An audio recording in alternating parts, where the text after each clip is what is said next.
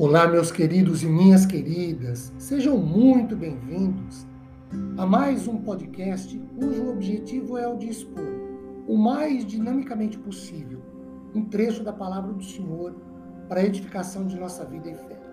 Meu nome é Ricardo Bresciani e eu sou pastor da Igreja Presbiteriana Filadélfia de Araraquara, situada na Avenida Doutor Leite de Moraes, 521, na Vila Xavier.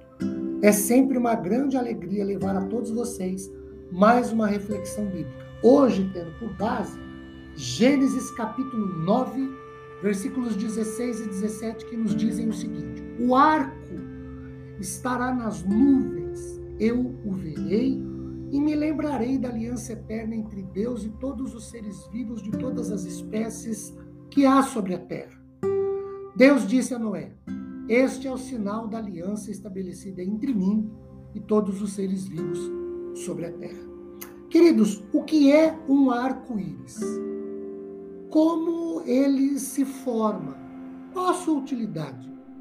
Bem, conforme o dicionário de nossa língua portuguesa, o arco-íris é um arco luminoso que se origina em fenômenos físicos e meteorológicos e é produzido quando a luz solar é refratada, dispersa e internamente refletida por gotículas de água provenientes da chuva e suspensas na atmosfera. Um arco-íris contém uma quantidade infinita de cores sem qualquer delimitação entre elas. À luz disso, afirmamos que o arco-íris não existe por si só, ele é o resultado da convergência de fenômenos físicos, no caso, luz solar refratada, e meteorológicos, gotículas de água provenientes de chuva e suspensas numa atmosfera. Muito bem. Agora, Gênesis 9, 16 e 17 fala do arco-íris sendo estabelecido por Deus. Segundo Dwight Moody, o tempo perfeito do hebraico pode ser traduzido para eu estabelecerei ou neste momento estabeleço. Qual o significado disso?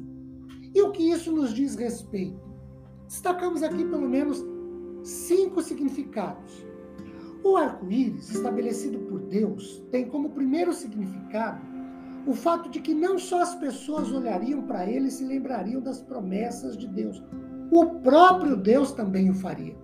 O arco estará nas nuvens, diz o texto. Então o verei e me lembrarei da aliança eterna. Queridos, óbvio que Deus não se esquece de suas alianças com seu povo, mas essa é, é apenas outra forma de nos garantir que não precisamos temer. Quando vemos um arco-íris, sabemos que o Pai também o vê. E assim, ele se torna uma ponte que une o Pai e seus filhos. O arco-íris é um fenômeno para mostrar ao homem um compromisso divino.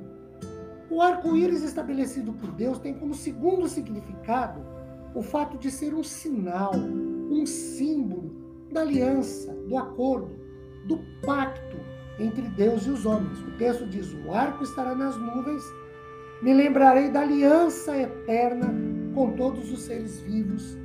O arco-íris estabelecido por Deus, queridos, tem terceiro significado o fato de ser um sinal, um símbolo da aliança, do acordo, do pacto eterno, imutável entre Deus e os homens.